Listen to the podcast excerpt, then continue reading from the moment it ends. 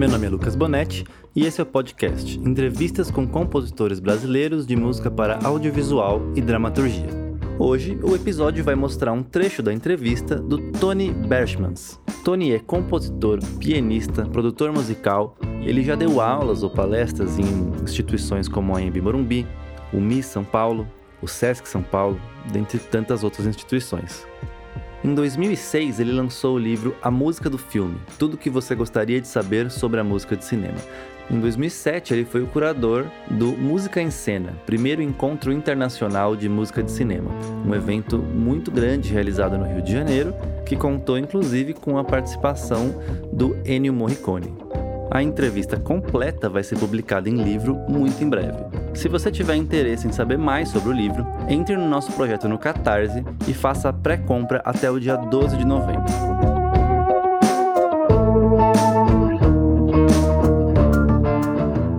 Estudo música desde criança, né? Eu comecei a estudar piano com sete anos, aquela coisa bastante tradicional, assim, de conservatório, tudo.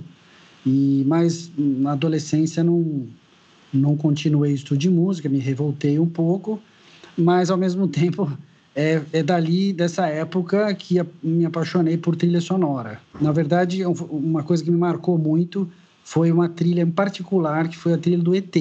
Eu era moleque, sei lá, 12 anos mais ou menos.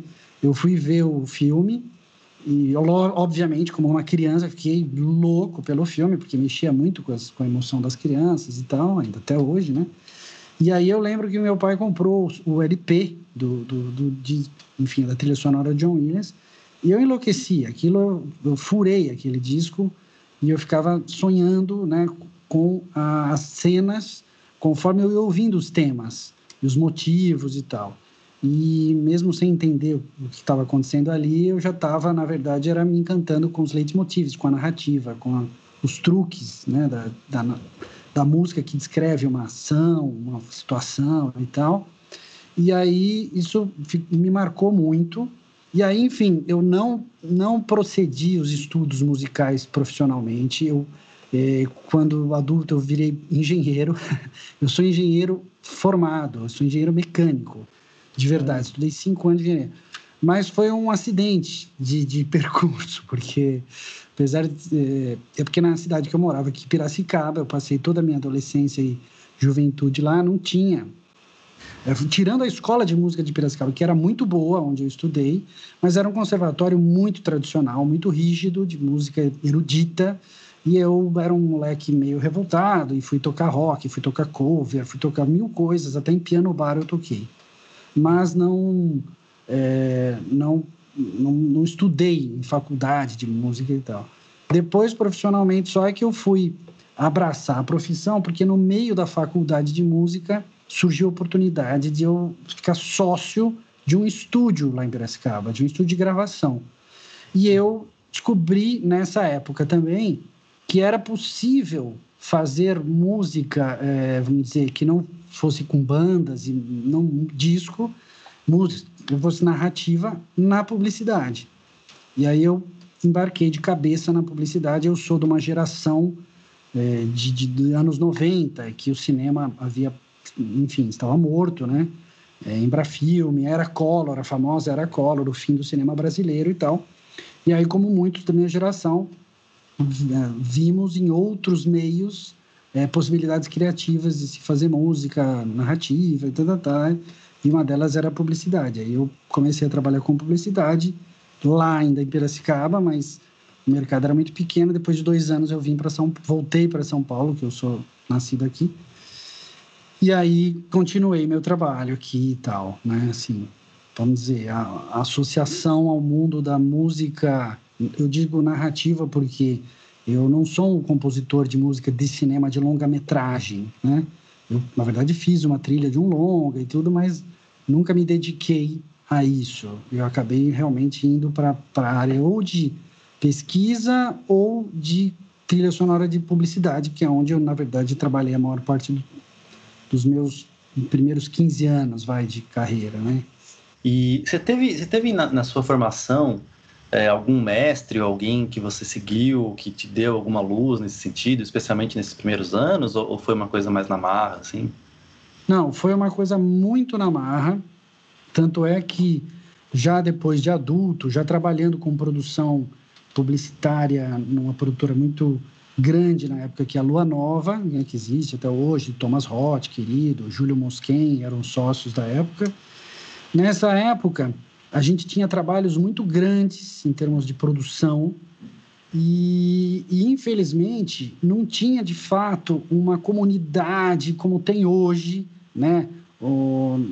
de músicos ou compositores que se dedicam, se estudam e são apaixonados pela trilha sonora era uma coisa mesmo muito, na real, difícil, porque era, era, eu imagino que é decorrente um pouco do fim do cinema, enfim, do fim do cinema brasileiro, que estava ainda em período de retomada, né, a famosa retomada. E essa fase era muito difícil, porque a gente estava privado de, um, de uma academia de música de cinema, de trilha sonora, entendeu? Tipo, não tinha, né? As faculdades de cinema não estudavam trilha sonora, desprezavam é, completamente a trilha sonora, e as faculdades de música também desprezavam a trilha sonora. Quer dizer, então, essa, ficou um vácuo ali de, de realmente busca pelo conhecimento, pela importância da música no cinema de uma maneira mais séria, né? E, e eu, enfim, vivi um pouco essa, esse buraco. Então, eu não teria, é, nesse sentido, a minha escola e o que realmente me fez, inclusive, a fazer a loucura depois de escrever um livro, embora não seja acadêmico nem escritor, é, mas foi justamente a falta disso, porque eu era é, muito, eu sempre fui muito leitor, né, em geral, e eu comecei a comprar e colecionar livros sobre o tema. Os livros do famosos de trilha sonora, Listen to the Movies, Fred Carlin, essas coisas. E o, o, os livros de entrevista, o Score, alguns que você deve ter lido também e tal. Então eu comecei a virar um geek de, de livros. E no estúdio que eu trabalhava, as pessoas falavam: pô, mas onde você ouviu falar essa história aí? Não, comprei o livro, porque eu li a história do Mancini, li a história do Bernard Herrmann, li a história. Os caras, pô, e, e, aí eu comecei a colecionar histórias, comecei a colecionar, vamos dizer, essas, esse know-how que pré-internet não era muito é, comum, vamos dizer assim, particularmente aqui. As pessoas idealizavam um pouco. Ah, não, porque o John Williams, não sei o quê. E falou, não, mas o John Williams aconteceu isso no, na trilha tal. Né? Não, é...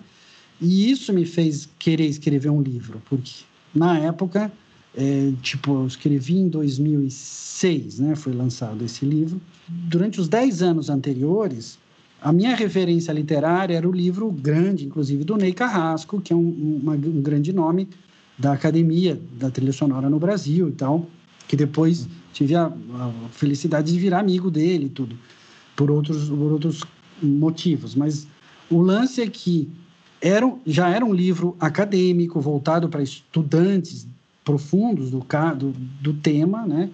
Mas os meus amigos em geral, minha família e as pessoas para quem eu trabalhava, a comunidade do cinema publicitário. Às vezes tinha diretores super bem formados e tecnicamente incríveis, faziam coisas grandes, bonitas, bem feitas. E quando você falava de trilha sonora, ninguém sabia nada, mas nada, assim, os fundamentos, né? Então eu falei, isso é um absurdo.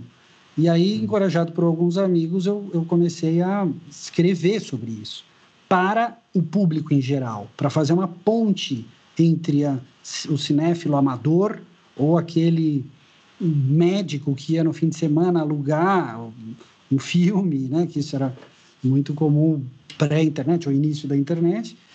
E aí eu acabei transformando isso num livro e virei um geek profissional, vamos dizer assim, um, um super apaixonado sobre o tema. Respondendo finalmente a sua pergunta, as minhas referências foram realmente literárias, literárias e foram os grandes mestres da música uhum. de cinema que me fizeram uh, virar um geek disso, né? Você tem uma noção de como foi a recepção dentro da comunidade de, de compositores ou, ou, desse tipo de coisa, apesar de não ter sido o seu público-alvo? Sim, sem dúvida. Não, eu acho que foi é, uma, um feedback que eu tive de um colega que, enfim, foi bastante significativo para mim, foi de falar assim, poxa, a gente pensa que algumas coisas só acontecem com a gente, né, no nosso universo, ah, porque eu estou no Brasil, ah, porque é o diretor tal, né? e você trouxe tanta história que eu fiquei muito feliz de poder ver que o mundo, como o mundo funciona, blá, blá, blá. Hoje, nós temos, lógico, um, cenário diferente, porque é, o excesso de informação da internet ajuda você ter um acesso mais fácil, né?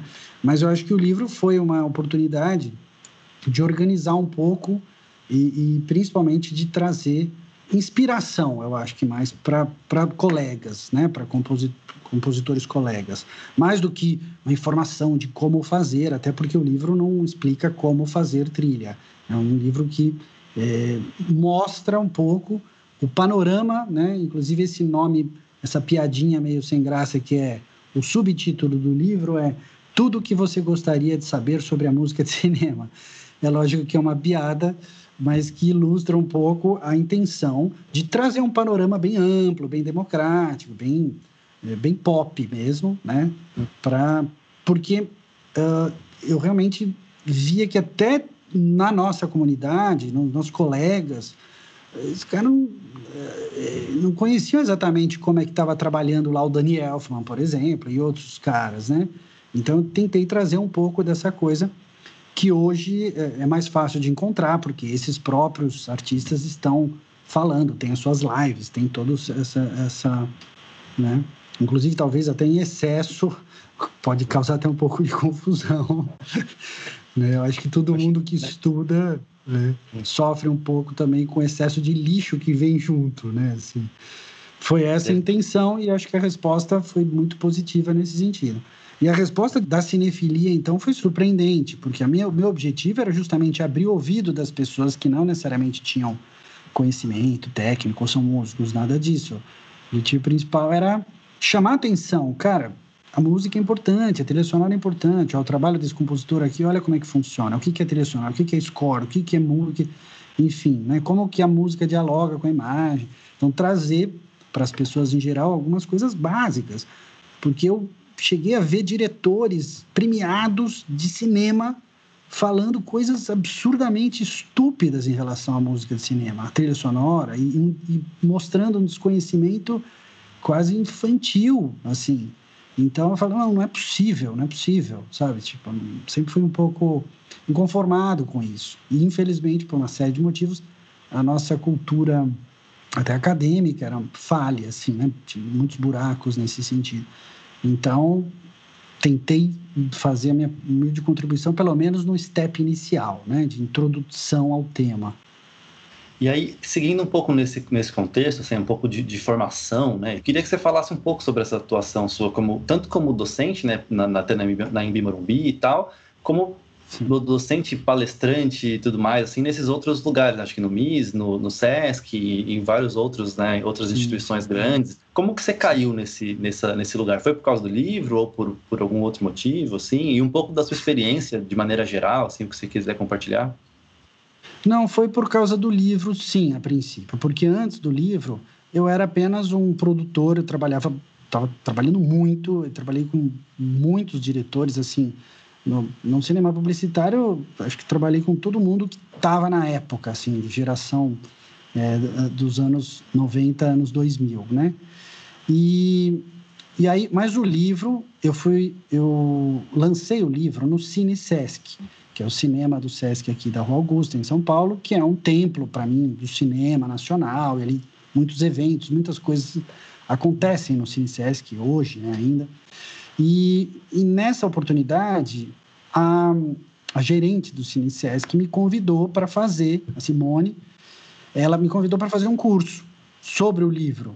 E eu falei, poxa, eu não sou professor, tal, mas já dei várias palestras sobre produção musical, lógico, e posso montar um curso. Aí eu montei um curso e ela ficou encantada. O pessoal acho que curtiu muito, porque era um curso realmente despretensioso, é, no sentido de não querer ensinar ninguém a fazer trilha sonora, e, e por outro lado, trazer informações relevantes para o universo da cinefilia, porque ali foi um curso que eu brincava, me marcou isso, foi um primeiro curso sério que me marcou pelo fato do público ser muito cinéfilo. Você imagina o pessoal do Cine Sesc, é, ainda nessa época dos anos 2000, era mais é, nerd mesmo de filmes e conhecia a trajetória dos grandes cineastas do, detalhadamente e tal. E eu fui dar minha visão como músico e tal, e foi muito interessante essa experiência. E aí eu, obviamente, comecei a pensar em poder fazer essa, dividir essa brincadeira em outros lugares. Aí o MIS é, convidou para fazer lá no, no Lab MIS, né, que é a parte de cursos dele deles. Daí eu fiz um curso lá muito bacana também. Aí foi, foram surgindo várias outras possibilidades, oportunidades. E eu comecei a ver um tesão muito grande nisso, porque eu via realmente o buraco que a gente tem de, de, de é, na verdade, a, a, a, o, o, grande abismo de desconhecimento de trilha sonora. E isso digo não só na nossa comunidade de compositores, que graças a Deus a tua geração já é diferente, mas nos jornalistas, sabe, nos formadores de opinião. Às vezes você via uma crítica de um filme, né? E o cara falava, eu lembro de um filme do Antônio, não me lembro exatamente, era um, algum filme que ele fez a trilha, e, e saiu uma matéria incrível na Folha, não sei o quê, e não citava a trilha do Antônio Pinto, que era um brasileiro, sabe? Isso é inacreditável, assim. E aí, então, eu vi que, pô, todo mundo precisa dividir um pouco disso e precisa trazer algumas coisas e tal.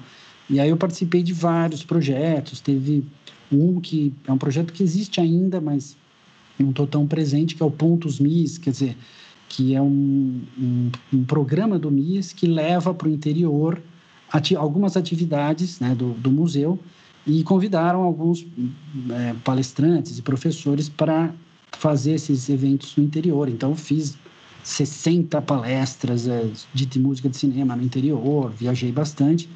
E cada lugar que, que eu vou é uma satisfação, porque eu trago coisas muito fundamentais. É um pouco da história, um pouco da evolução do casamento da música do cinema e, e dos dias de hoje, né, desmistificar um pouco as formas de composição dos compositores, como que eles trabalham, como que eles, se eles é, começam a trabalhar antes do roteiro pronto ou depois que o filme já está pronto, quer dizer, os métodos de cada um, escola europeia, escola Hollywood, como é que funciona no Brasil, o que aconteceu no Brasil, por que, que a trilha sonora do cinema brasileiro é de certa maneira às vezes estereotipada, quais são os preconceitos, quais não são. Então, eu tento trazer um monte de informação para que o público que é leigo que é apenas cinéfilo, que apenas gosta de cinema, ele pode ter mais elementos para poder avaliar um filme, curtir, tá, tá, tá. E para aquele que tem realmente interesse profissional, que é um músico, que é um estudante, também ter alguma informação que possa ser útil para o trabalho dele, né? para reflexão, para inspiração da, do trabalho de composição, para inclusive eu brinco, ah, já chegando mais para pós-graduação, que eu trago, na verdade, é um monte de argumentos para o compositor debater no seu universo as suas ideias. Simples, assim, né? Tipo, é, tá, vou trazer aqui, vou jogar um monte de informação, cases, processos, história, porque eu vejo isso na prática, quando existe um desconhecimento, quanto maior o desconhecimento da ferramenta que é a música, e inclusive desconhecimento histórico, maior a chance de dar merda. Porque se o diretor não entende nada, não sabe quem é Hans Zimmer, John Williams, e o compositor também não tem esses argumentos, não tem. E vira um papo superficial, um papo, ah, uma música aí, ah, sei lá, o que, que você quer nessa cena? Ah, faz uma música aí, sei lá, um fundo musical. E, então, e infelizmente, por incrível que pareça, era uma coisa bastante comum. Às vezes no cinema grande, né? Tem histórias assim assustadoras de produtores que não, não sabem a diferença entre edição de som e música, né? O que, que é o trabalho do compositor, o que é sound design, o que então a, a encrenca é muito complexa, né? Acho que por isso também eu, eu acabei virando um pouco ativista da trilha sonora em, em alguns momentos, sabe? De defender um pouco, de participar inclusive de eventos, às vezes nem como palestrante, mas como debatedor em nome da trilha sonora, o SESC já me convidou algumas vezes para participar de um bate-papo em que eu estou ali simplesmente para chamar a atenção da importância da música dentro da linguagem cinematográfica, né? E, e de uma maneira fundamentada, lógico. Ó, por quê? Está vendo o que está acontecendo nessa cena, né? Enfim. Então, esse é tipo de abordagem que eu acabei desenvolvendo né, ao longo da minha do meu trabalho como, vamos dizer, palestrante, professor, sei lá, né? Aí, até numa coisa que, paralela a tudo isso, que eu vi que eu achei bem curioso, que eu não, não, não sabia, assim, que até, acho que faz mais de 10 anos já, pelo que eu vi. O seu trabalho como curador do, do Encontro Internacional, que foi em 2007, sim, sim. teve presença de nomes grandes, né? Eu vi que até fiquei, caramba, Ennio Morricone, o Santa Olala, né? Tal, vários nomes super legais, assim, além dos brasileiros também, assim. Sim. Queria que você contasse um pouco como foi esse processo também, qual foi o impacto daquilo naquele período, assim? Que, que, que, você se lembra de... É, o impacto foi mastodôntico, como você pode imaginar, foi, foi um, um evento realmente é, incrível. É, na verdade, surgiu essa, essa iniciativa é, porque depois que eu escrevi o livro, na verdade, para escrever o livro, eu queria até, por isso que eu até acho muito legal a tua iniciativa de entrevistar pessoas, porque uma das minhas ideias ao escrever o livro era entrevistar mais gente e eu acabei eh, vendo que era inviável para mim naquela época entrevistar muitas pessoas e acabei fazendo ah, poucas entrevistas não formais, né? Tipo, bati um papo com o Antônio, que eu já conhecia, é, levantei historinhas daqui, historinhas dali para acrescentar o livro. Mas já tinha participado de alguns eventos né, de trilha sonora. Não no Brasil, porque não existiam, mas já tinha viajado um pouquinho para passear, passear e conhecer algumas coisas e tal. E um desses eventos eu tinha participado de um, de um festival que fizeram em Madrid de música de cinema, que infelizmente durou também um ano, dois, mudou de nome, e no fim acabou acabando o evento. Porque esses eventos são muito, muito difíceis de serem produzidos de uma forma 100% legal, porque muitas vezes a música de cinema ela é uma música feita em estúdio. E ao tentar, tentar trazer isso para um palco, às vezes a experiência não funciona, ou se funciona é cara demais, enfim. Mas eu tinha, obviamente, um, um sonho louco de fazer uma coisa parecida com no Brasil. Quando eu fui para Madrid, eu vi, para você ter uma ideia, o, o, o primeiro concerto da vida do Alan Silvestre. O, é um, um compositor é, que tinha uma carreira já um, absurdamente consagrada, com músicas conhecidas no mundo inteiro, mas o nome dele não é, ele não é um cara de palco. E foi muito legal ver o concerto dele, justamente porque quando ele terminou, depois do terceiro bis, né, você pode imaginar, Alan Silvestre, né? E a galera enlouquecia, o cara tocou todos os sucessos e tudo. Depois do terceiro bis, ele pegou o microfone suado e emocionado e falou: Olha, gente, desculpe, mas eu estou realmente emocionado porque é a primeira vez que eu subo num palco. Entendeu? Eu, eu rejo no estúdio, nunca regi. O cara já tinha, né, sei lá quantos anos. E, enfim, então essa loucura já tinha de fazer aqui. E aí aconteceu uma sorte de duas produtoras de eventos aqui no Brasil, elas tiveram essa ideia, queriam fazer um, uma, alguma, algum festival de cinema e eles estavam procurando temas, recortes, abordagens, né? E eles acharam meu livro no, na FINAC, sei lá. E eles falaram, pô, vamos ligar para esse cara aqui. Elas me ligaram na semana que eu tinha voltado desse festival em Madrid. Eu voltei todo animado, contando para os amigos: ah, eu vi o Alan Silvestre porque eu conheci o Hans Zimmer, porque não sei o quê. E nesse festival foi muito legal. Foi, foi em 2006, esse festival. Sete. Seis. É, foi em 2006. Eu tinha escrito, foi, tinha escrito livro e tal.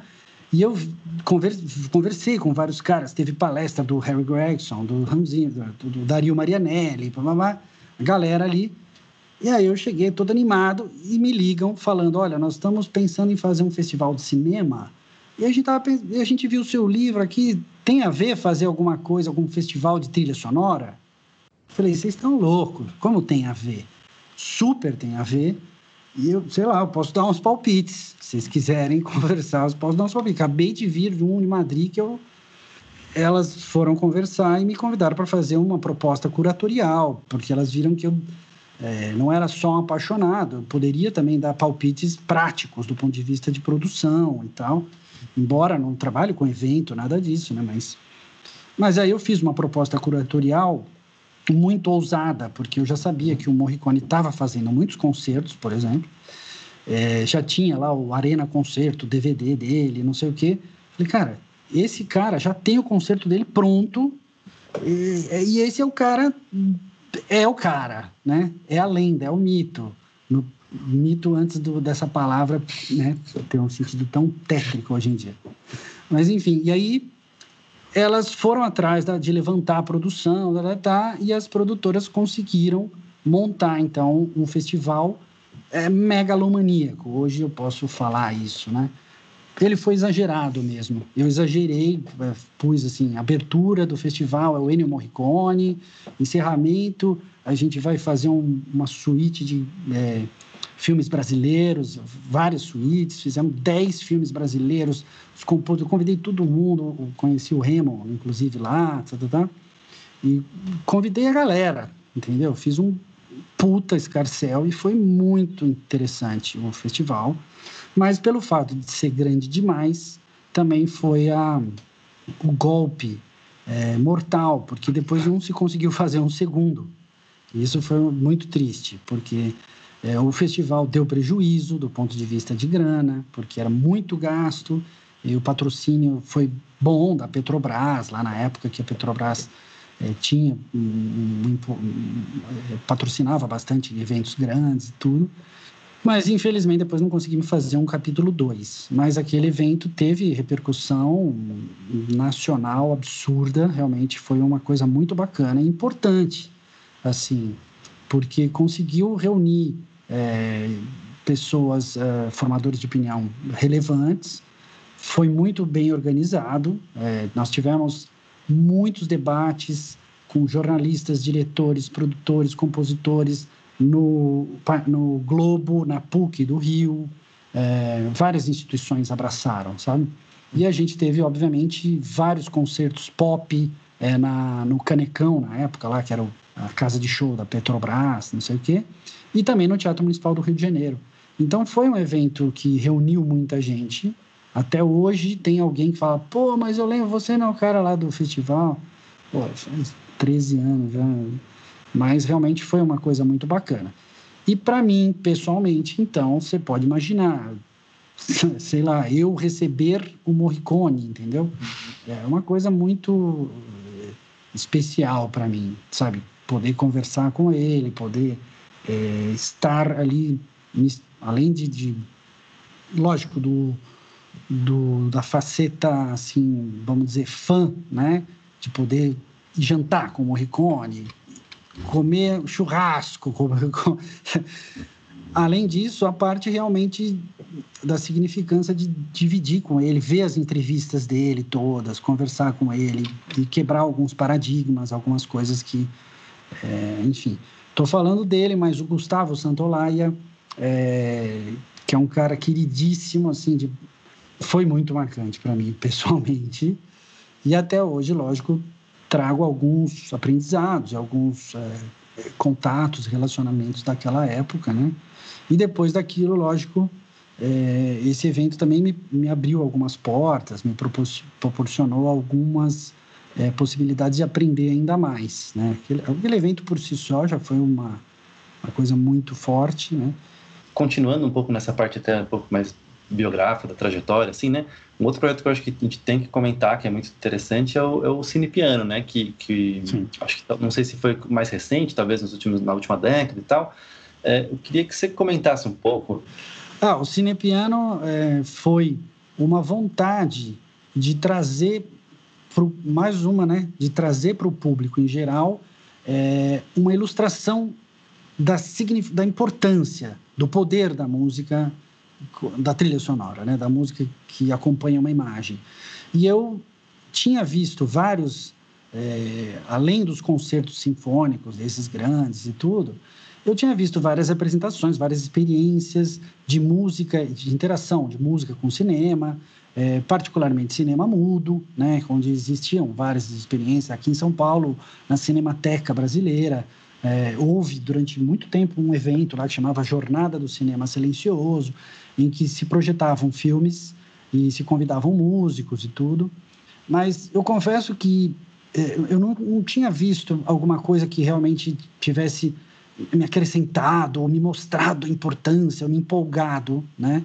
É, até porque muitas vezes existia um trabalho muito bonito de interpretação musical mas a conexão com a imagem era às vezes pobre, muitas vezes porque aquele músico não tinha muita também noção do que era, enfim, é, dos fundamentos de uma trilha sonora. Não estou falando necessariamente é, dos fundamentos é, clássicos, vamos dizer, de leitmotiv, nada disso.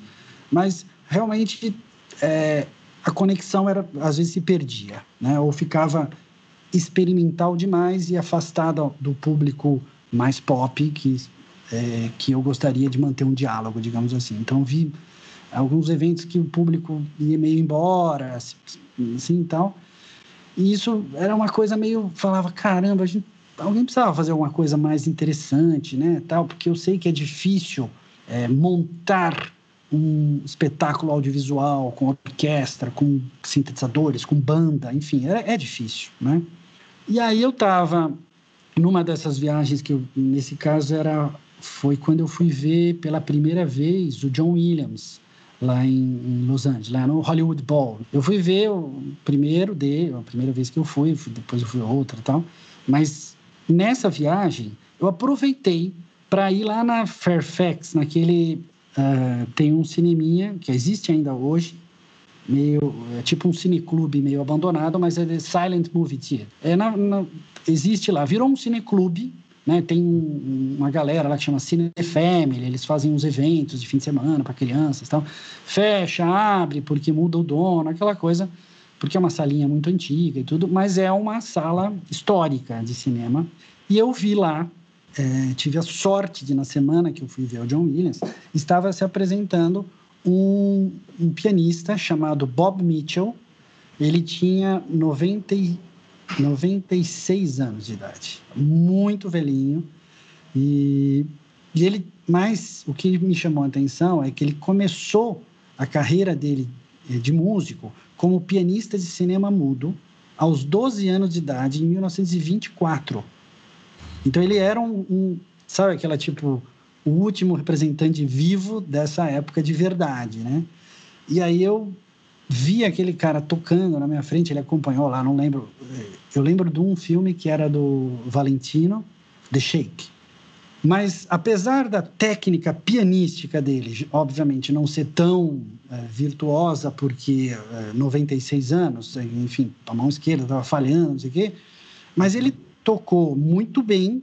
Mas o que realmente me explodiu a cabeça foi o sentido da música dele é, nas cenas, né? O diálogo intenso entre a narrativa musical dele e as cenas, as onomatopeias, os clichês, as mudanças de clima, o sincronismo, ele olhando para a tela e tal. Isso, eu falei, eu nunca vi isso. Eu não vi na Cinemateca, não vi em Madrid, não vi nos eventos todos, eu não vi. Isso é um negócio absurdo, assim, uma pessoa, né? E eu fiquei encantado com aquilo. Eu voltei para cá e comentei com alguns amigos, falei, alguém precisa fazer isso, algum pianista precisa fazer isso, não sei o quê. E porque eu, como pianista, eu só gravava em estúdio e eventualmente tocava com algum amigo e tudo, mas eu não tinha uma carreira, nunca fui concertista, nada, eu nem terminei o conservatório, né? Depois eu virei autodidata, estudei música por conta própria. E daí, depois de um ano, sei lá, um amigo, um videasta que trabalha com projeção analógica, tal, dois amigos, na verdade, me convidaram para fazer uma experiência. Ô, Tony, nós vamos projetar um filme do Chaplin em 16mm. Você não quer vir aqui fazer uma trilha sonora? E eu recusei, a princípio, falei, vocês estão loucos, não dá, não sei fazer isso aí. Quer dizer, eu sei fazer trilha, gosto muito e conheço o assunto, mas eu vi, inclusive, um tiozinho lá em Los Angeles fazendo tal. Daí eles, não, mas vem, vem, vem. Daí eu fiz uma experiência. Daí eu descobri que eu não precisava tocar piano bem, eu não precisava ser um concertista, tocar Rachmaninoff. Eu precisava aquilo que eu gostava de fazer, quer dizer, de fazer um diálogo com o filme, de ajudar as pessoas a entrarem naquela emoção do filme, né? Que é uma das funções, vamos dizer, é, que os compositores querem, né? Gostam tanto de ir atrás disso, né? De tentar fazer a pessoa se emocionar mais com aquela cena, seja rir, chorar, seja, enfim. E aí eu fiquei surpreso com a resposta e eu falei, poxa, deixa eu estudar. Eu vou estudar um pouquinho mais e aí estudei um pouquinho mais e criei uma um espetáculo chamado Cinepiano, né? que é essa proposta mesmo de fazer uma trilha sonora ao vivo, de fazer um acompanhamento musical, mas que tem que ter esse, esse elemento da, do intenso diálogo. E quando eu digo intenso diálogo, não é que precisa ser necessariamente Mickey Mouse, né? não é que precisa ser tudo, né?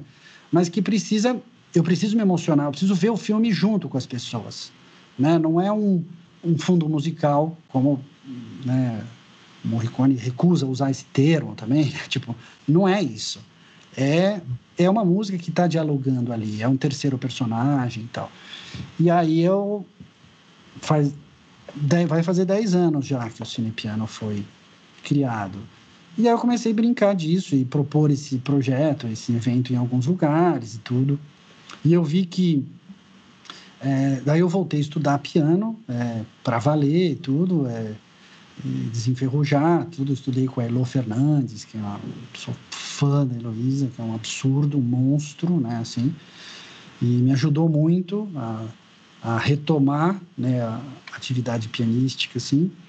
E até é, isso é uma coisa que, que eu penso muito. Essa, esse trabalho do Cine Piano é uma pequena prova, guardadas as devidas proporções, mas de que o mais importante da música de cinema não é ela em si, mas é a significância dela em relação ao que está acontecendo na narrativa, né?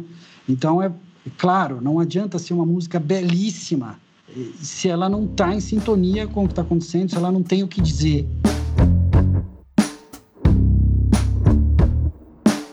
Não deixe de conferir os episódios anteriores do podcast. Temos entrevistas com Ruben Pfeffer, Cláudio Sai, Tim Rescala, Alex Pfeiffer, Guilherme Maximiano, Maurício Domene, André Bujanra, Zé Neto, Alexandre Guerra e Sérgio Saraceni.